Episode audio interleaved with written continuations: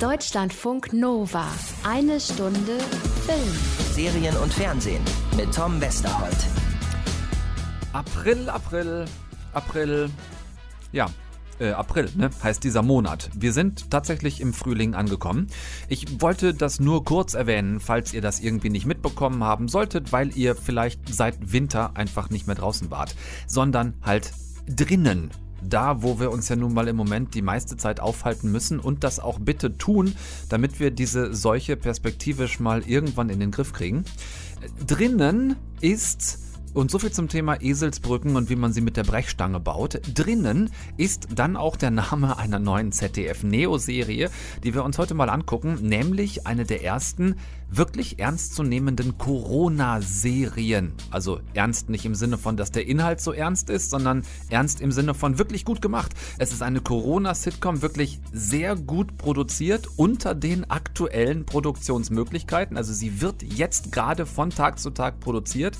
Sehr spannend, gucken wir gemeinsam rein. Außerdem kommt die Kollegin Simone Schlosser vorbei. Die hat mit den Serienmachern von der Kölner Bild- und Tonfabrik drüber gesprochen.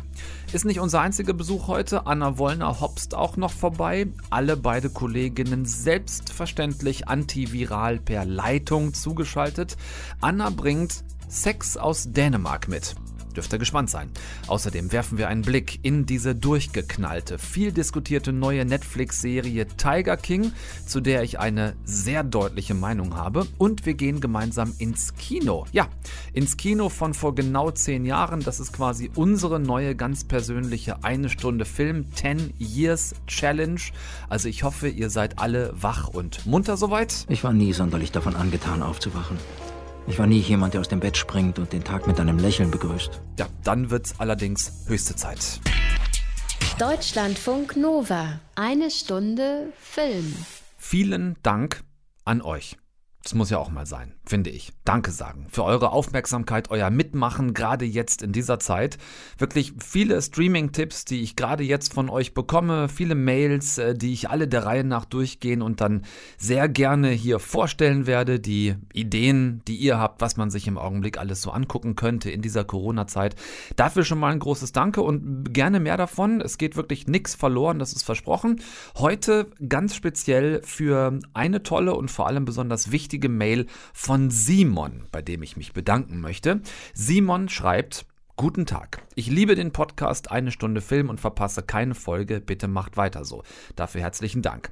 Dann schreibt Simon folgendes. Jetzt zum eigentlichen Anlass meiner Mail. Sowohl in der aktuellen Folge Was kann Disney Plus als auch in der Folge davor Corona Binge Tipps wird von Tom Westerholt an den Kosten für Streamingdienste in Klammern Filmingo und Disney Plus herumgemäkelt. Gleichzeitig werden in beiden Folgen die Mediatheken der ARD und ZDF als gratis, kostenlos für Umme Summe und dergleichen angepriesen.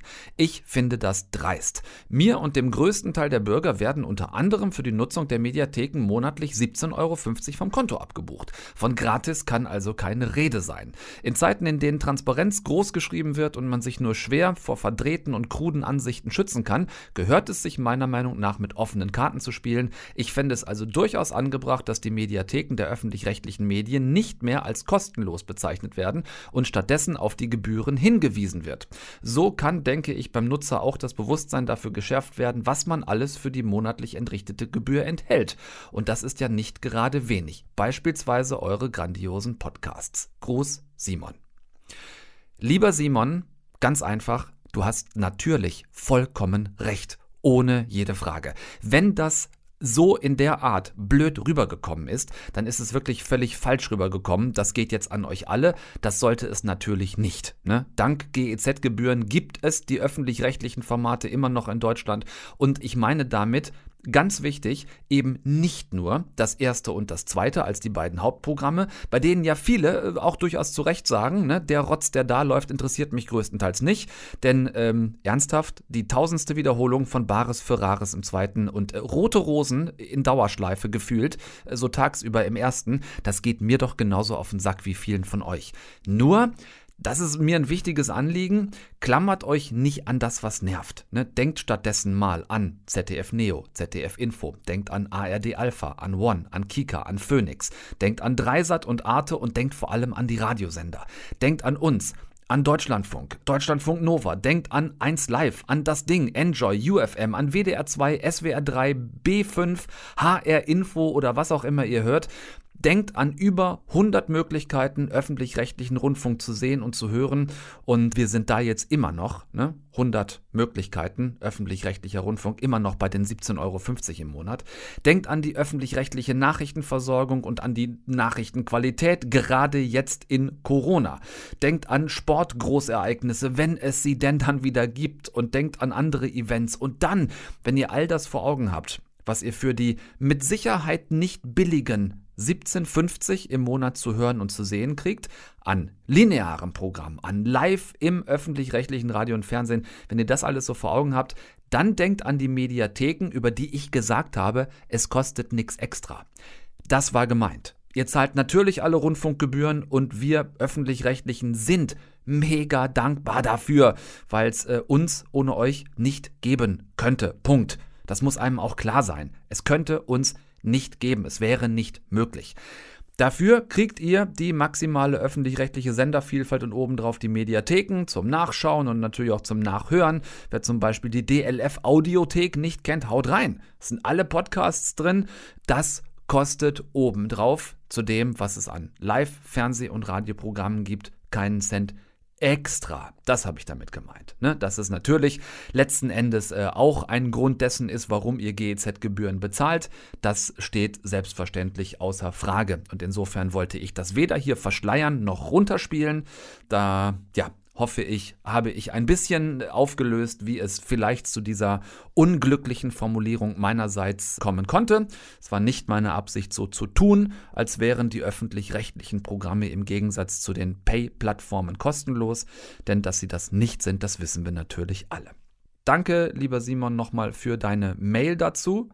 Äh, und bei weiteren Fragen, Anmerkungen von euch, ne, haut immer gerne rein. Mail at deutschlandfunknova.de. Äh, es ist nicht so, dass das bei uns irgendwie im Mülleimer landet. Ein Programm, von dem ich gerade eben gesprochen habe, in diesem Zusammenhang, in dem es was Neues gibt, ist ZDF Neo, nämlich eine sehr coole neue, eine wirklich vielleicht erste ernstzunehmende, weil eben so gut gemachte Corona-Serie. Drinnen heißt sie, im Internet sind wir alle gleich. Das ist keine Doku, sondern es ist wirklich eine geskriptete Serie von den Machern von How to Sell Drugs Online Fast, von der Bild- und Tonfabrik aus Köln. Jeden Abend 20 Uhr gibt es eine neue Folge bei ZDF Neo. Hauptrolle spielt die super tolle Lavinia Wilson als Marketingmanagerin Charlotte, die wegen Corona im Homeoffice sitzt, wie so super viele Menschen gerade, und mit ihren Kollegen und ihrer hustenden Chefin ständig irgendwelche Konferenzen skypen muss. Ja, Charlotte ist jetzt auch bei uns. Dann können wir ja loslegen. Projekte, die weiterlaufen. Also Kampagne äh, für Hundefutter, klar. Ne? Also übrigens beim Mitdenken sind alle herzlich eingeladen. Könnte ja den Begriff Homeoffice mal wirklich zu seiner Bedeutung verhelfen. Pitch Adidas, müssen wir neu denken, ist euch allen klar. Äh, ist ja einiges passiert. Diese Projekte sind sofort zu stoppen. Sonnenbrillenwerbung mit Xavier Naidu, also ist tot, ne? Mause tot. Und außerdem ist VW abgesprungen. Das sind das wirklich zwei wichtige Aufträge. Aber der Pitch für nächste Woche, ja, der findet immer noch statt. Alles per Video. Den müssen wir unbedingt gewinnen. Charlotte ist an der Präsentation dran, ne? Ja, gerade in diesem Moment. Ja mega aktuell gemacht. Die ersten zwei Folgen, die draußen sind, kommen echt mit äh, super wenig zeitlichem Versatz raus. Also es wird quasi heute gedreht und spätestens übermorgen ist die Folge dann im Fernsehen. Das muss natürlich auch gerade so sein, ansonsten wird es unglaubwürdig, ne, wenn wir jetzt äh, in einer Serie eine Corona-Situation von vor zwei Wochen darstellen würden. Klar.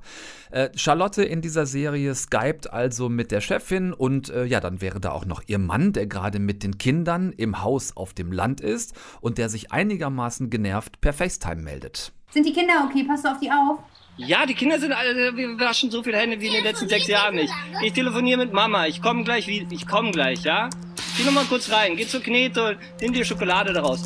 Ähm, uns geht's super, es ist alles gut. Äh, uns wird jetzt gerade ein bisschen langweilig. Und äh, wir kamen auf Lasagne. Und schon und, äh, hört ihr im Hintergrund Charlotte tippen, während sie Video chattet mit ihrem Mann. Und äh, was sie da tippt, das passiert aktuell auf Tinder. Während sie, ja genau, immer noch mit ihrem Mann Videotelefoniert, weil sie ganz nebenbei von ihren Tinder-Dates, die sie nebenbei laufen hat, wissen möchte, ob die vielleicht Corona haben.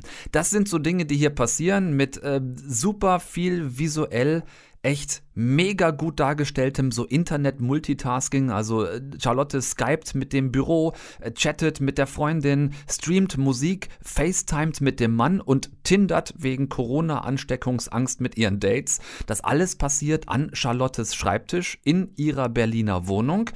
Extrem gut geschnitten. Da muss man ein Riesenkompliment machen, also was da in der Post-Production täglich aus jeder Folge hergestellt wird und zusammengeschnitten wird zu so circa 10 Minuten langen Episoden. Total gute Länge. Das ist wirklich großartig. Checkt das unbedingt aus. Äh, Montag bis Freitag auf äh, ZDF Neo, 20 Uhr im Fernsehen. Danach kommt es dann direkt in die Mediathek. Zwei Folgen, habe ich gesagt, sind schon da und nach jeder Fernsehausstrahlung kommt dann die neue, ganz aktuelle Folge dazu. 15 äh, werden es insgesamt in dieser ersten geplanten Staffel. Und ja, Ihr müsst dafür nichts extra zahlen. Just saying. Lass uns gleich mal gucken, wie in Zeiten von Corona gerade so eine Serie überhaupt hergestellt werden kann, denn klar ist, auch am Set von drinnen halten sich nicht mehrere Menschen auf. Die sitzen alle an unterschiedlichen Orten. Lavinia Wilson alleine in ihrer Wohnung. Wie das genau funktioniert, das erklärt uns gleich die Kollege Simone Schlosser. Die hat sich nämlich mit den Machern der Serie von der Kölner Bild- und Tonfabrik genau darüber unterhalten. Deutschlandfunk Nova. Eine Stunde Film. Die Corona-Pandemie hat dafür gesorgt, dass weltweit ganz vieles stillsteht im Augenblick. Und das gilt natürlich, habt ihr hier mitbekommen, eine Stunde Film auch für die Film- und Serienproduktion. In vielen Ländern mussten ganz viele Dreharbeiten unterbrochen, verschoben werden. Und ein Grund dafür sind natürlich auch die Ausgangsregeln. Ähm, ne? Man soll sich nicht dort aufhalten, wo viele andere Menschen sind. Und dann die Sache mit dem Mindestabstand. Wie soll man Filme und Serien miteinander drehen, wenn man mindestens anderthalb oder zwei Meter Abstand zu jedem anderen Menschen halten soll. Es ist quasi unmöglich, eine Szene zu drehen, ohne sich dabei so nah zu kommen, wie es gerade verboten ist. Es sei denn natürlich, man dreht im Homeoffice.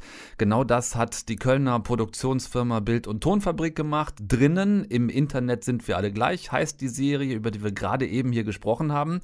Und Deutschlandfunk Nova-Reporterin Simone Schlosser hat mit den Machern davon gesprochen. Simone, wie haben die das hingekriegt trotz Corona? Naja, also eigentlich haben die das genauso gemacht, wie das wahrscheinlich die meisten von uns gerade machen. Das heißt also, alle Beteiligten sitzen bei sich zu Hause und arbeiten von dort aus an der Serie. Das heißt, es gibt einen gemeinsamen Server, auf den können alle zugreifen. Es gibt regelmäßige Videokonferenzen, nur halt keine persönlichen Treffen. Die Besonderheit bei der Serie war aber noch, ich meine, normalerweise hat man für solche Produktionen ja wirklich einen enormen Vorlauf, teilweise sogar jahrelang. Mhm. Hier ist die Idee gerade mal vor drei Wochen entstanden und äh, dementsprechend findet hier auch alles gleichzeitig statt. Das heißt also, die Autoren schreiben gerade wirklich noch an der Serie. Währenddessen werden schon die ersten Folgen gedreht und aktuell weiß eigentlich wirklich auch noch niemand, wie die Serie einmal enden wird außer dass es insgesamt wohl 15 Folgen geben soll. Also das heißt, Ende nächster Woche wird sie dann wohl zu Ende gehen. Ja, das ist dann so eine Art äh, scripted Real-Time Comedy oder sowas. Ja, irgend, ähm, irgendwie sowas. Man weiß ich mein, es nicht. Bei den Autoren, ne, da können wir das vielleicht verstehen oder bei Cuttern, sodass die Homeoffice machen und ihren Job zu Hause machen. Aber was bedeutet Homeoffice in dem Fall für Menschen, die am Set zu tun haben? Schauspieler, Regisseure und so weiter? Na, für die ist es eigentlich auch ganz genauso. Die sitzen wirklich auch zu Hause bei sich, teilweise am Küchentisch. Und alles, was die so brauchen, also gerade die Schauspielerinnen und Schauspieler, das wird denen eben zugeschickt. Also so das bisschen an Equipment, irgendwelche bestimmten Requisiten. Und dann wird das Ganze zentral gesteuert über einen Server. Also wirklich die ganze Serie von der Geschichte über die Produktion ist komplett angelegt auf Corona. Und darüber habe ich mit Philipp Kestbohrer gesprochen von der Kölner Bild- und Tonfabrik. Als wir die Anfrage bekommen haben, ob wir da uns Lust haben, was auszudenken, war für uns auch ganz schnell klar, dass wir das wirklich nur unter diesen Bedingungen auch machen wollen, unter denen wir da nicht anfangen müssen, Leute dann doch irgendwie unnötig in Gefahr zu bringen, weil so wichtig ist es dann ja auch wieder nicht. Und jetzt arbeiten wir tatsächlich unter der Prämisse, für diese Serie musste kein menschliches Wesen sein Haus verlassen. Ja, und das gilt halt eben auch sogar für die Schauspielerinnen und Schauspieler. Das ist natürlich echt eine krasse Einschränkung, weil ähm, dadurch bist du ja zum einen mal total festgelegt, was zum Beispiel die Drehorte angeht oder mhm. in dem Fall den Drehort. Wie gehen die in drinnen auf Dauer jetzt damit um? Na, die Serie nutzt eigentlich einen ganz einfachen Trick, nämlich die ganze Story spielt auf einem Computerbildschirm. Ich meine, solche Experimente, die gab es ja auch schon vor Corona, im letzten Jahr zum Beispiel den Thriller Searching. Da geht es um einen Vater, der seine Tochter sucht und dann eigentlich nur auf ihrem Laptop unterwegs ist.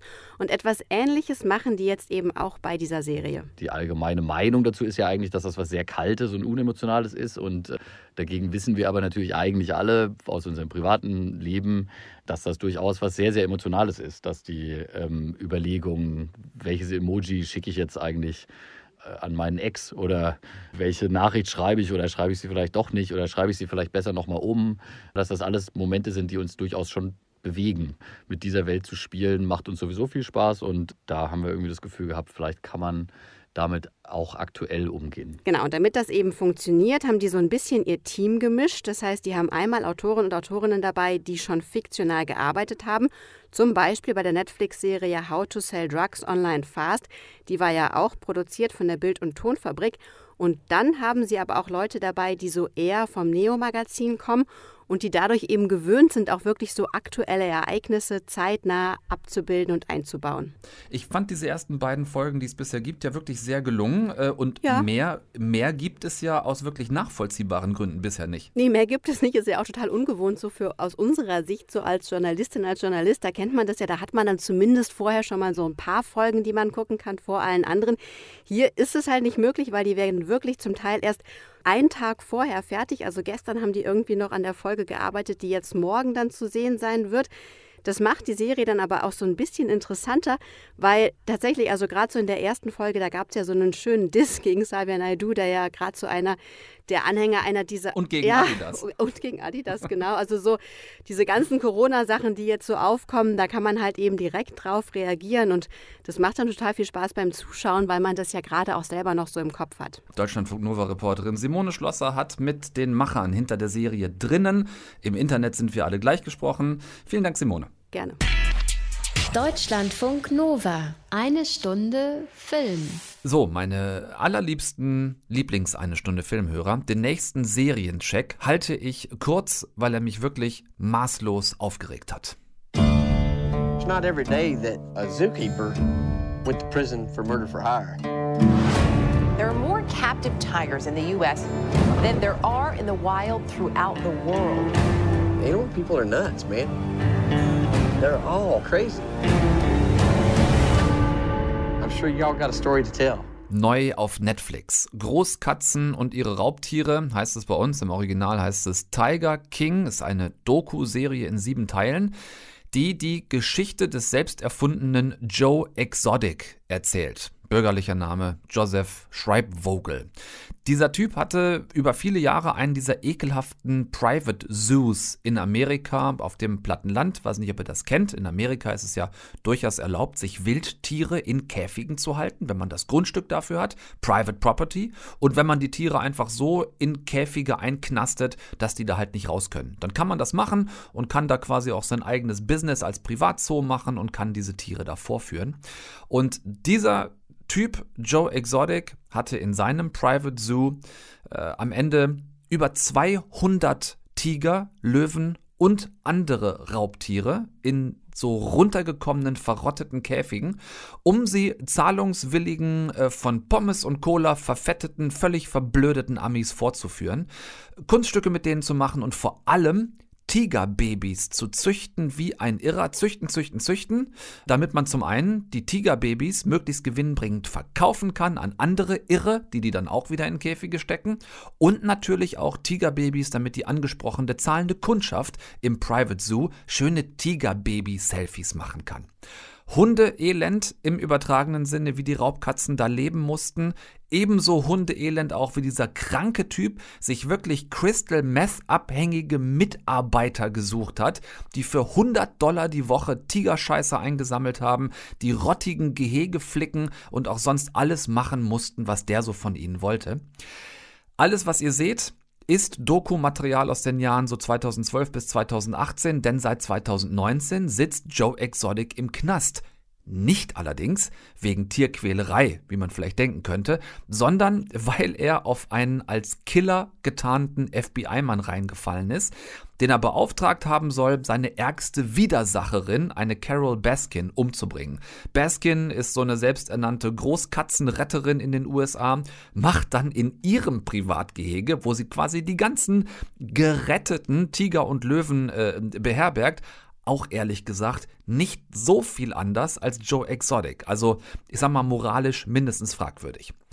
Exotic sitzt also jetzt im Knast, hat 22 Jahre gekriegt wegen Mordauftrag. Und hier wird in dieser Doku seine Geschichte erzählt. Man könnte also sagen, eine True Crime Story aus dem amerikanischen Private Zoo Milieu mit wirklich ekelhaftem White Trash Menschenmaterial, was man ja grundsätzlich so als True Crime Story, was man ja machen kann, Netflix, wenn das Leute irgendwie geil finden. Aber was nicht geht, ist, die ganze Zeit diese erbärmlichen Umstände aus dem Originalfilmmaterial zu zeigen, diese erbärmlichen Umstände, in denen die Tiere leben und die Situation dieser Tiere nicht zu kommentieren. Es einfach dabei zu belassen, dass man sagt, ja, es gibt mehr Tiger in amerikanischer Käfighaltung als auf der ganzen Welt in freier Wildbahn und zu denken, damit ist genug kommentiert. Ist es nicht. Meiner Ansicht nach. Was ihr hier zeigt in dieser Doku ist Tierquälerei auf allermiesestem Niveau und das kann nicht nur das Transportmittel für irgendeine so äh, widerliche True Crime Story sein.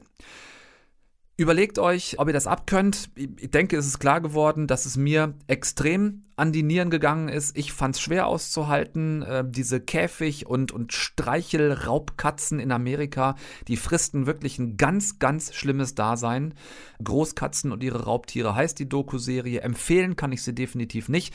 Darüber gesprochen haben wir hier, weil es tatsächlich gerade extrem trendet auf der Plattform und ihr vielleicht wissen wolltet, was da auf euch zukommt. Jetzt wisst ihr's. Deutschlandfunk Nova. Eine Stunde Film. Ja, wir haben gerade alle einigermaßen viel Zeit zum Bingen und ja, das ist vielleicht auch nicht immer nur lustig, aber immerhin. Es gibt Netflix, es gibt Amazon, es gibt Disney Plus und es gibt Sky, dann gibt es noch unsere ganzen Mediatheken, aber es darf doch auch trotzdem vielleicht noch mal was anderes sein. So in diesen Zeiten, in denen Europa zusammenhalten muss. Da lohnt sich auch mal so ein Blick über den eigenen Tellerrand hin zu den anderen Angeboten von öffentlich-rechtlichen Sendern der europäischen Kollegen, wenn wir da vielleicht mal so über die Grenze im Norden Richtung Skandinavien schielen. Anna Wollner, hallo. Hallo Tom. Du hast diesen Ausflug schon hinter dich gebracht, rein virtuell natürlich. Du warst in Dänemark. Ich meine, anders als virtuell kommt man da ja auch gerade nicht rein in dieses Land. So. Und gefunden hast du dort Sex. Also äh, auch virtuell. Nicht das, was ihr jetzt denkt, sondern die Serie Sex, die auch schon auf der Berlinale lief. Anna, ich äh, kann an dieser Stelle nicht anders und muss dieses schlechte Wortspiel einfach bringen.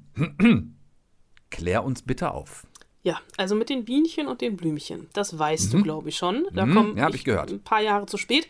Aber bei der Serie, da helfe ich natürlich gerne weiter. Sex okay. ist eine dänische Web-Miniserie. Sechs Folgen, die sind alle nicht länger als 15 Minuten, also zusammen ungefähr äh, 75 Minuten, diese ganze Serie. Und es geht um eine junge Frau, die heißt Katrin. Die ist Anfang 20, schon seit längerem, wie lange genau wissen wir eigentlich gar nicht, in einer Beziehung mit Simon. Und eigentlich ist da auch alles harmonisch. Das einzige Problem ist, Simon will einfach nicht mehr mit ihr schlafen. Woran genau liegt das? Es ist so ein bisschen der Alltag eingekehrt. Die Lust hat einfach nachgelassen, irgendwas ist immer. Und sie ist sehr, sehr frustriert, äh, frustrierter als er, der das einfach so ein bisschen hinnimmt. Mhm. Und sie verliebt sich dann in ihre Kollegin Selma, mit der sie zusammen in einer Beratung für Jugendliche arbeitet und am Telefon Tipps in Sachen Liebe und Beziehung gibt. Eines Abends, da gibt es so eine laue Sommernacht, das kennen wir alle noch, ne, von früher, so 2019, vor einem guten Richtig. Jahr, als ja. man das noch dur durfte, ja. eine Flasche Wein etc. Und dann kommt es zum ersten Kuss zwischen den beiden beiden. Komm.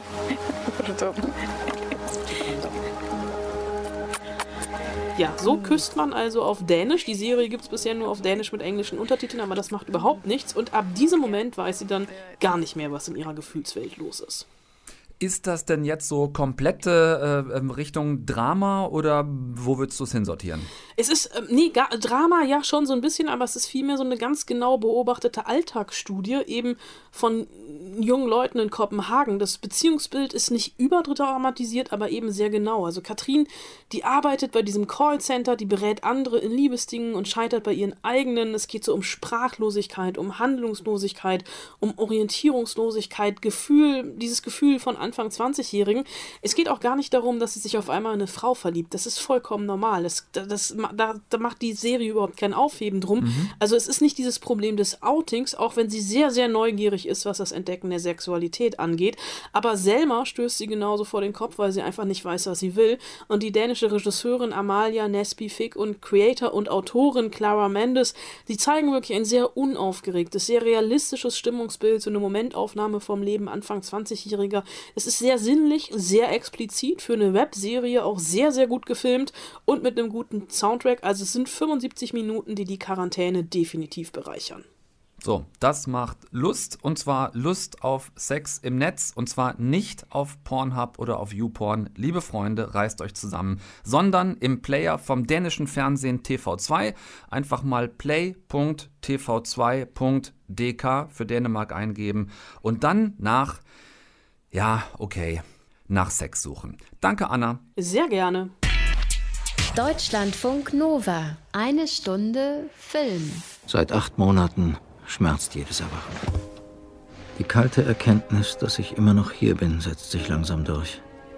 Ich war nie sonderlich davon angetan, aufzuwachen. Ich war nie jemand, der aus dem Bett springt und den Tag mit einem Lächeln begrüßt, so wie Jim. Manchmal hätte ich ihn morgens am liebsten geboxt, so fröhlich wie er war. Nur Narren begrüßen den Tag mit einem Lächeln, habe ich ihm immer gesagt. Und nur Narren können sich vor der simplen Wahrheit verschließen, dass jetzt nicht einfach jetzt heißt eine neue Rubrik für die Corona-Zeit in eine Stunde Film. Weil es ja nun mal zurzeit leider kein aktuelles neues Kino gibt, äh, habe ich gedacht, wir machen unsere ganz eigene 10 Years Challenge. Und zwar heute vor zehn Jahren im Kino. Also jede Woche einen Film, der vor genau zehn Jahren ganz neu war und äh, wo man den heute streamen kann. So ein bisschen äh, Nostalgie habe ich gedacht, vielleicht in dieser Zeit. Und habe mal nachgeguckt, ne, der Donnerstag in der zweiten Aprilwoche vor zehn Jahren, das war der 8.4.2010, da ist unter anderem der Film gestartet, aus dem ihr gerade den Ausschnitt gehört habt, der ganz unfassbar traurig schöne Film A Single Man. Das war damals das Regiedebüt von Modedesigner Tom Ford. A Single Man ist die Geschichte des britischen Uniprofessors George Falconer, der am 30. November 1962, also der ganze Film spielt an diesem einen Tag, der auch an diesem 30. November 1962 wie jeden Tag Englisch unterrichtet an einer Universität in LA. Aber Falconer hat acht Monate zuvor seine ganz große Liebe verloren, seinen Jim. Und das war 1962 in Amerika nicht nur wahnsinnig traurig, sondern auch noch extra dramatisch, denn George konnte seit Jims tödlichem Autounfall überhaupt nicht öffentlich trauern, weil 1962 niemand hätte wissen dürfen, dass ein Uni-Professor schwul ist. Es ist eine stille Trauer also, es ist ein Tag ein, Tag aus erdulden und unterdrücken von Gefühlen. George schleppt sich zur Arbeit, auch an diesem Tag, dem 30.11.62. Eins nur ist anders an diesem Tag. Für George soll er damit enden, dass er sich das Leben nimmt, weil er einfach nicht mehr kann. Er geht in die Uni, räumt einigermaßen unbemerkt seinen Schreibtisch aus, will sich abends noch einmal mit seiner besten Freundin treffen, Charlie, gespielt von Julianne Moore, und dann will er es hinter sich bringen. Ein Tag so durchstrukturiert wie der ganze George, ein Tag, der viel Routine und viel bekannten Schmerz mit sich bringt, aber auch einiges an völlig Unerwartetem in Georges Leben. Atemberaubend gespielt von Julianne Moore und Colin Firth, der war damals auch Oscar nominiert für diese beste Hauptrolle. Aber darüber hinaus vor allem ein wahnsinnig tolles Regiedebüt von Tom Ford.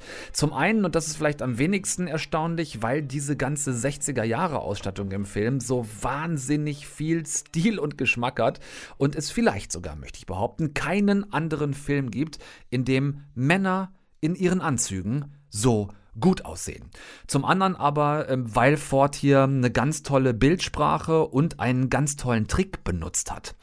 Dem ganzen Film, müsst ihr euch so vorstellen, ist von der Farbgebung her in der Post-Production, würde ich mal schätzen, so 10 bis 20 Prozent Sättigung entzogen worden, sodass es gerade noch nach Farbfilm und nicht nach Schwarz-Weiß aussieht. Also alles so ein bisschen blasser, alles so ein bisschen grauer.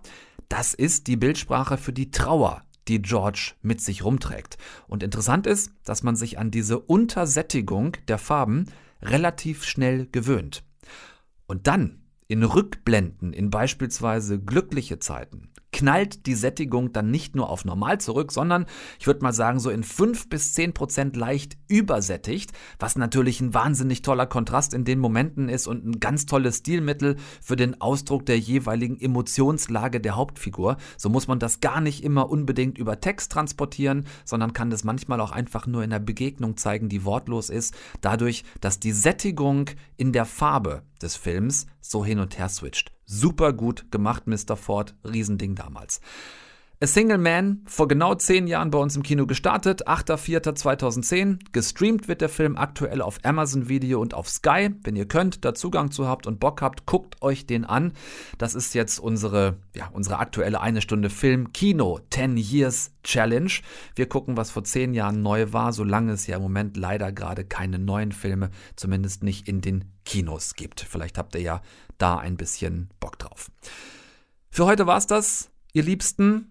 Kommt gut durch die Woche, bleibt vor allen Dingen bitte gesund, macht, was die Menschen sagen. Sie sagen es nicht ohne Grund. Die Wissenschaftler, auch die Politiker, bleibt zu Hause so gut ihr könnt, geht alleine raus an die frische Luft, um ein bisschen das tolle Wetter zu genießen oder mit den Menschen, mit denen ihr sowieso in einer Wohnung lebt, zusammen seid. Aber vermeidet den Kontakt zu anderen, man kann es wirklich nicht oft genug sagen. Switcht um aufs Sofa und macht die Glotze an. Wir bemühen uns jede Woche, euch ein paar Tipps an die Hand zu geben, was man so gucken kann, um vielleicht ein bisschen Zeit äh, an den Abenden dann totzuschlagen. Macht das, guckt nichts, was ich nicht auch gucken würde, selbstverständlich. Habt eine gute Zeit. Wir hören uns nächsten Dienstag wieder. Neue Ausgabe, eine Stunde Film. Bis dahin, alles Gute euch. Tschüss mit Ös. Deutschlandfunk Nova. Eine Stunde Film. Jeden Dienstag um 20 Uhr. Mehr auf deutschlandfunknova.de.